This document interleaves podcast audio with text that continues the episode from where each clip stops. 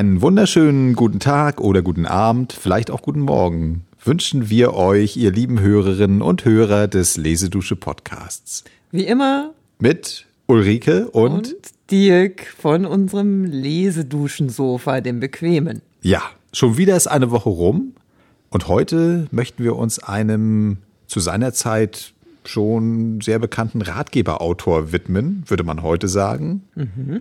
Der heute auch noch äußerst bekannt ist, in aller Munde. Ja, ein quasi geflügelter Name.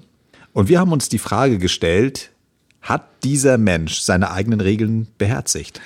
Ja. Das wird spannend. Das wird spannend. Und deswegen haben wir in unserer Quelle erstmal uns einige seiner Regeln vorgenommen und gehen danach über ins Gespräch. Ihr kennt das und bleibt bitte dran. Bis später.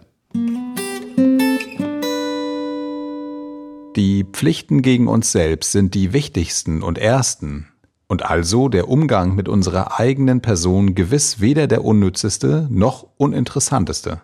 Es ist daher nicht zu verzeihen, wenn man sich immer unter anderen Menschen umhertreibt, über den Umgang mit Menschen seine eigene Gesellschaft vernachlässigt, gleichsam vor sich selber zu fliehen scheint, sein eigenes Ich nicht kultiviert und sich doch stets um fremde Händel bekümmert. Wer täglich herumrennt, wird fremd in seinem eigenen Hause. Wer immer in Zerstreuung lebt, wird fremd in seinem eigenen Herzen, muss im Gedränge müßiger Leute seine innere Langeweile zu töten trachten, büßt das Zutrauen zu sich selber ein und ist verlegen, wenn er sich einmal vis-à-vis -vis de soi-même befindet. Hüte dich also, deinen treuesten Freund, dich selber, so zu vernachlässigen, dass dieser treue Freund dir den Rücken kehre, wenn du seiner am nötigsten bedarfst. Verzweifle nicht, werde nicht missmutig, wenn du nicht die moralische oder intellektuelle Höhe erreichen kannst, auf welcher ein anderer steht, und sei nicht so unbillig, andere gute Seiten an dir zu übersehen, die du vielleicht vor jenem voraushaben magst. Und wäre das auch nicht der Fall, müssen wir denn alle groß sein? Ja, das war der Auszug, da sind wir zurück. Das waren ja schöne goldene Lebensregeln, die da angekündigt werden. Das ja, finde ich auch. Wer ja. hat denn die verfasst? Das war der äh, Adolf Freiherr von Knigge, wobei das von umstritten ist. Er selbst benutzt es mal, mal nicht. Aber es ist auf jeden Fall der Knigge, den wir auch sofort im Kopf haben als Benimmpapst. Anstandswauwau. Ja, genau. ja, ne, und äh, als Synonym, tatsächlich hat er es geschafft, eine Marke zu werden, würde man heute sagen. Ein Synonym für Regeln, für das Benehmen in der Öffentlichkeit, in der Gemeinschaft mit anderen Menschen. Mhm. Und den Umgang mit Dingen. Ja, so heißt ja auch sein Buch. Also dieses Werk, was er 1788 erstmalig veröffentlichte, das ist über den Umgang mit Menschen und ist im Grunde genommen für ihn schon ein eher spätes Werk gewesen. Wahrscheinlich musste er im Laufe seines Lebens auch erstmal ein, einige Erfahrungen und Kenntnisse einsammeln, um dann ein so großes globales Thema anzugehen. Das stimmt, das hat er auch gesammelt, obwohl er da zu dem Zeitpunkt 1788 ist er erst 37 Jahre alt. Also der ist schon in der Blüte mhm. seiner Jahre, mhm. wird aber leider auch nur 43 Jahre alt. Also das nur vorab. Er hat tatsächlich, wie du richtig sagst, schon einiges gesammelt an Lebenserfahrung und aber auch an publizistischen Geschick. Know-how. Know-how. Mhm. Und was ich ja, äh, wenn ich da mal kurz einhaken darf, an dieser frühen Stelle noch sagen darf, ist, dass ich ja der Herr Knigge tatsächlich, wie ich es eben formuliert habe, für mich immer so eine Art etwas langweiliger Anstandswauwau war. Und da habe ich jetzt eine ganz neue Seite von ihm kennengelernt, weil er nannte sich ja selbst gerne auch den freien Herrn mhm. Knigge. er, er hat eine gehörige Portion Humor auf jeden Fall. Und er hat es überhaupt nicht mit dem, von dem er eigentlich schreibt. Ja, also äh, ganz so drastisch würde ich das nicht sehen, aber tatsächlich ist es so, dass die, ich weiß schon, was du meinst, was häufig unterschlagen wird, dass tatsächlich diese Beschäftigung mit sich selbst oder dieses äh, sich selbst beobachten, muss man ja auch sagen, und dann auch schauen, dass es, dass du selbst mit dir im Reinen bist. Mhm. Das ist ganz am Anfang. Ja, in seinem Basis. Buch. Die mhm. Basis für, also er sagt im Grunde genommen, wenn das nicht funktioniert, wenn du nicht selbst mit dir selbst äh, Achtung vor dir hast und im Reinen bist, dann wird es in der Gemeinschaft mit anderen Menschen auch nicht klappen. Das ist so seine, seine Grundlehre, die aber immer unterschlagen wird. Das ist immer so, als ob dann irgendwie das nur so, so ein Regelwerk ist mhm. von, von Umgang mit Höflingen, Umgang mit Handwerkern, Umgang mit Spielern, äh, auf Reisen, mit Tieren und so weiter. Dass das ja. so ein Katalog ist, aber er baut das schon sehr, sehr klug auf und hat da einen großen Anteil offensichtlich an eigenem Erleben. Ja, und er beginnt, verbaut. er beginnt auch mit dem Menschen, der uns allen am wichtigsten sein sollte, nämlich wir selbst. Das sagt er ja auch, ne? Wir alle, jeder von uns ist sein, sein bester Freund, muss man aber auch dann ernst nehmen. Absolut. Und diese Basis, das fanden wir nun insbesondere interessant, weil sein Leben ja eine andere Geschichte erzählt. Nicht, ja. dass er sich selbst nicht wichtig nahm, aber naja, er brannte an allen Enden und hat sich somit auch äh, oftmals die Finger verbrannt und dabei mutmaßlich auch nicht immer an sich selbst gedacht. Ja, das ist so. Also es ist tatsächlich so, dass er schon schlecht startet, weil sein Vater, würde man heute sagen, Land, Landadliger, sehr viel Schulden aufgehäuft hat dann früh gestorben ist. Ganz schlechter Start. Er muss das dann irgendwie ja, abarbeiten, nicht, aber auf jeden Fall mhm. kann er eben nicht begütert starten. Schafft das aber dann doch in Göttingen zu studieren, fängt es an, Jurastudium.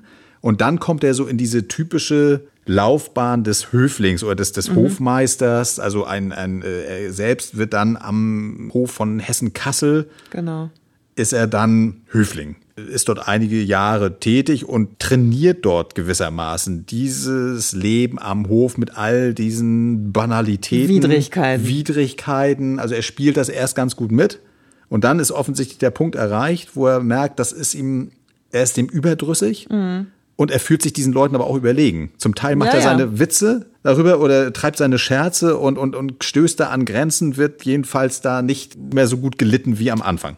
Genau, und ich glaube auch tatsächlich, äh, das spürt man, wenn man darüber liest, was ihm da widerfahren ist oder wie er da agiert hat, ist, dass ihm das wirklich zuwider war. Mhm. Also diese Art und Weise des höfischen Lebens und äh, sich als das Sahnehäubchen der Gesellschaft zu betrachten und eigentlich, ja, all das sinnentleerte Geschwätz, all die Dinge, die so getrieben werden, nur um sich selber besser darzustellen als jemand anders das hat er so sehr gehasst, dass er da auch wieder abgezogen ist, entschwunden ja. ist. Dann kommt hinzu, dass er äh, sich, weil er eben das reicht ihm auch nicht. Eine Sache reicht ihm offensichtlich nicht. Wir sind ja auch in dieser 1770er Jahren jetzt unterwegs inzwischen. Da ist ein großes Thema Freimaurerei, diese äh, geheimen Verbindungen. Mhm. So, und da gibt es nur einen, einen, einen drauf, die Illuminaten in Bayern gegründet von dem Adam Weishaupt. Und das findet er interessant und geht da aber so rein direkt, dass er das umgestalten will, das ganze Projekt. Ja, aber vielleicht noch mal vorher. Das ist natürlich ein interessanter Übergang, hm.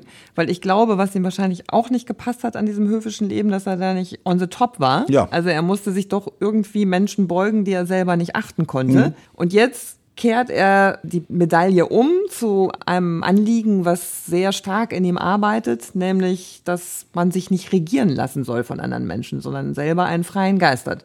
Das ist wohl wahr. Also er ist im Grunde genommen ein Aufklärer im besten Sinne, auch intellektueller, der da in seiner Theorie, also da sehr stark arbeitet offensichtlich an diesen Gedanken, um die Welt zu verbessern. Und die Illuminaten, dieser Geheimbund ist jetzt für ihn das Werkzeug, was er, er sich erhofft, dass es das mhm. Werkzeug wird, um die Welt umzugestalten. Und da mischt er sich sehr stark ein mhm. und will irgendwie diese ganze Systematik, diese Ordnung, also die Struktur des Ganzen, da äh, arbeitet er sehr stark mit und will das äh, so gestalten, dass das eben nicht nur irgendwie äh, auf einem kleinen Raum, meistens sind die Freimaurer, äh, diese Logen, die immer regionale Schwerpunkte haben die, und der will das aber größer machen, sodass mhm. das auch eine entsprechende Wirkung erzielt und verschleißt sich da wohl offensichtlich auch sehr stark.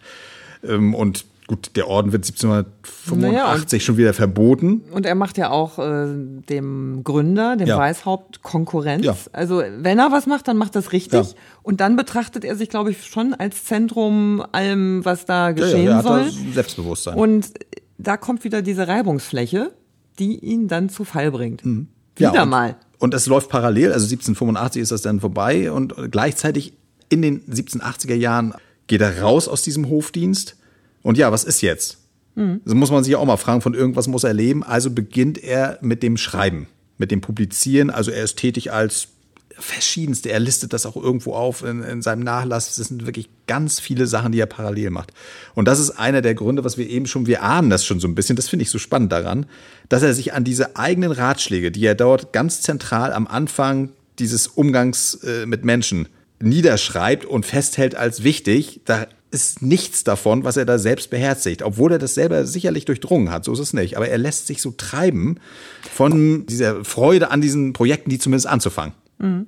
Ja, und er lässt sich äh, nicht nur treiben, er sucht sie regelrecht. Und das ist ja nun wirklich ein Punkt, den er im Umgang einem sehr nahe legt, dass man nicht seine Zeit damit äh, verbringt, sich ständig mit neuen Dingen zu füttern, mhm. um eigentlich den Kontakt zu sich selbst nicht zu verlieren. Mhm.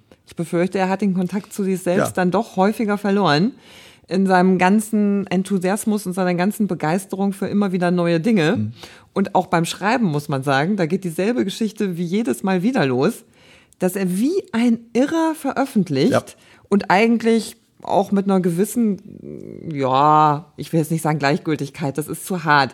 Aber er ist da jetzt auch nicht so wählerisch, was er schreibt. Und in vieles schreibt er sich auch rein. Also es ist so wieder sein ganzes Gehabe äh, kommt da wieder zum Tragen.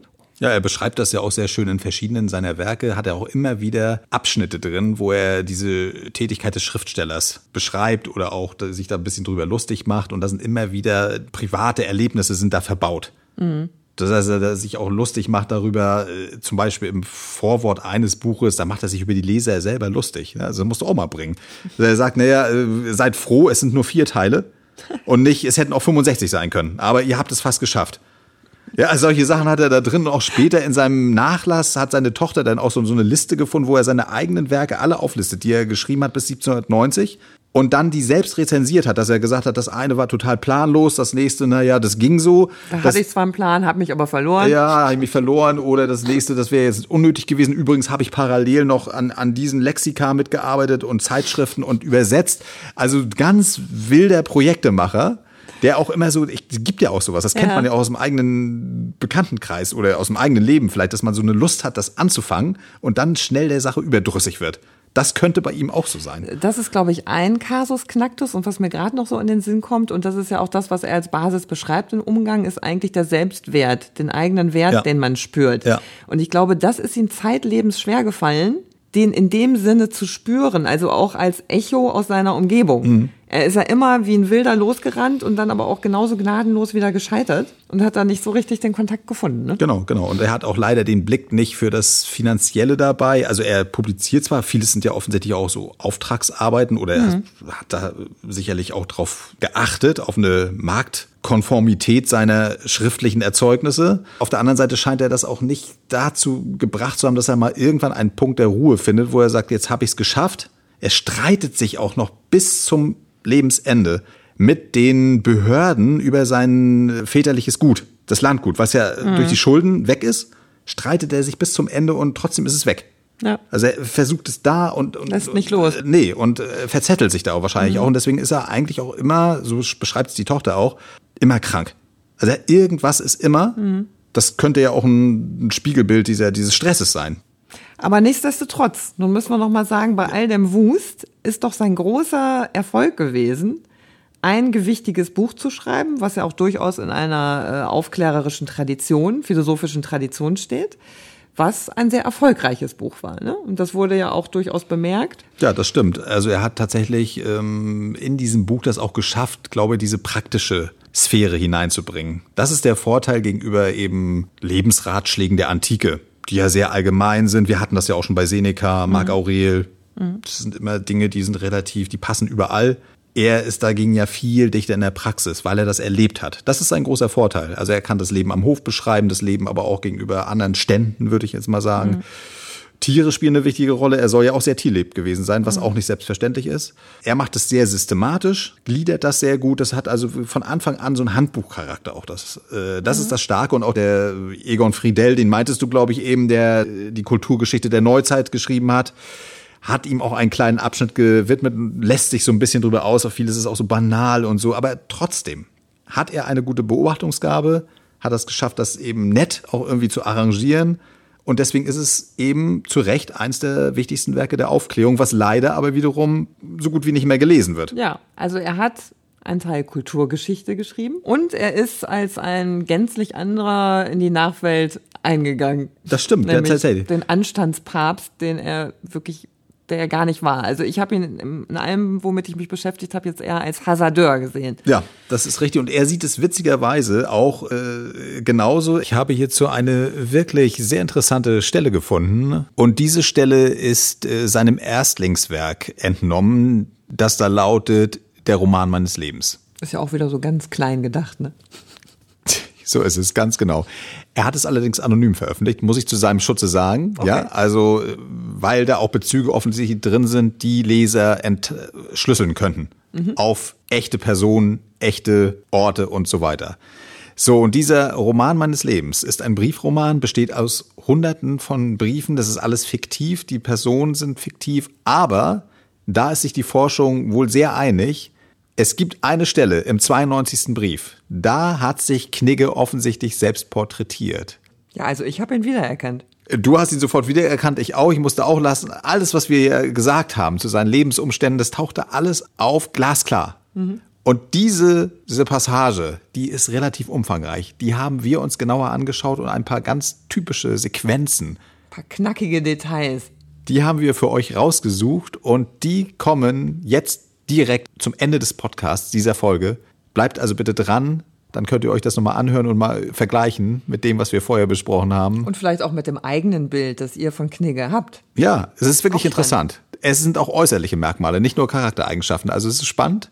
Bleibt dran und ich würde sagen, wir verabschieden uns schon mal. Ja, freuen wir uns. hoffen, es hat euch Freude gemacht. Und bis zum nächsten Mal. Tschüss. Tschüss. Er ist nicht schön. Im Gegenteil, seine Physiognomie hat etwas Auffallendes, das manchem widrig scheint, dem feinen Beobachter aber die Züge eines vernünftigen, gefühlvollen, vielleicht zu sinnlichen Menschen verrät. Er ist mager und itzt schwächlich, woran teils zu viel Sorglosigkeit für seinen Körper, teils Bewegung des Gemüts schuld ist. Denn jede kleine Unruhe über nichts bedeutende Sachen nagt ihm an Leib und Seele und macht ihn einige Tage hindurch unbehaglich. Daher kömmt denn auch die unendliche Abwechslung seiner Launen. Er besitzt sehr viel Eitelkeit, nicht eben sich Eigenschaften anzudichten, die er nicht hat, aber sehnlichst zu verlangen, dass man alles Gute an ihm bemerken, ihn nicht grob schmeicheln, aber ihm vorzügliche Achtung und Liebe beweisen soll. Sobald er glaubt, mit einem mittelmäßigen Menschen verglichen oder gleichgehalten zu werden, so murrt sein Stolz. Sein Kopf ist hell und aufgeklärt. Er dringt tief in das Wesen der Dinge, ist voraussehend, fein beobachtend und hat sehr erfahren, gelesen, gesehen, gelernt seit einigen Jahren aber viel von seinem Gedächtnisse verloren, weil sich immer eine Menge Gegenstände in seinem Kopfe herumdrängen. Er ist leicht für jede gute Sache in Feuer zu setzen und mit Enthusiasmus zu erfüllen. Dann fehlt es ihm aber oft an kalter Überlegung der Folgen und augenblickliche Gegenwart des Geistes, die sonst eine Eigenschaft schneller Genies ist, hat er, vielleicht aus zu großer Lebhaftigkeit, gar nicht. Sein großer Fehler ist, dass er nicht schweigen kann, wenn ein Schurke gelobt wird. Überhaupt ist er, doch nicht in Dingen, die er für wichtig ansieht, zu geschwätzig, sagt in einem Augenblicke von Herzensergießung Dinge heraus, die ihm und anderen höchst nachteilige Folgen bringen können. Sein mündlicher Vortrag ist nur dann, wenn Körper und Seele recht gesund sind, und das kommt selten, wenn er in Feuer gerät und die Materie nach seinem Geschmacke ist, hinreißend und zusammenhängend, außerdem aber verwirrt und zerstreuet. Nie ist er mehr in seinem Elemente, als wenn er über Despotismus und Dummheit spötteln oder eifern kann. Lesedusche. Entdecke die wohltuende Wirkung des Lauschens.